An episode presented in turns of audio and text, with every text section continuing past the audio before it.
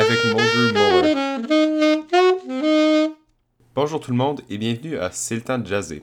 Je m'appelle Cole Ashley et je vais être votre animateur lors de cette émission. Je joue du saxophone ainsi que plusieurs autres instruments. Je suis un passionné du jazz et je vais vous transmettre ma passion à travers mes découvertes musicales. Chaque semaine, nous allons parler de différents artistes de jazz renommés. Aujourd'hui, je vais parler du joueur de basse légendaire, le danois Niels Henning Ørsted Pedersen. La première chanson que vous allez entendre est une version live de Autumn Leaves, euh, jouée par Niels Henning Ørsted Pedersen. Euh, la chanson Autumn Leaves a été écrite à l'origine par Joseph Cosma, Johnny Mercer et Jacques Prévert. Voici Autumn Leaves. Juste avant de jouer la chanson, je veux juste vous laisser savoir que la qualité de duo n'est pas très bonne, puis on peut même entendre des personnes euh, soit comme tousser ou quelque chose comme ça, car c'est une version live qui est quand même assez rare. Fait qu'encore une fois, juste vous laisser savoir que l'audio n'est pas parfait. Merci.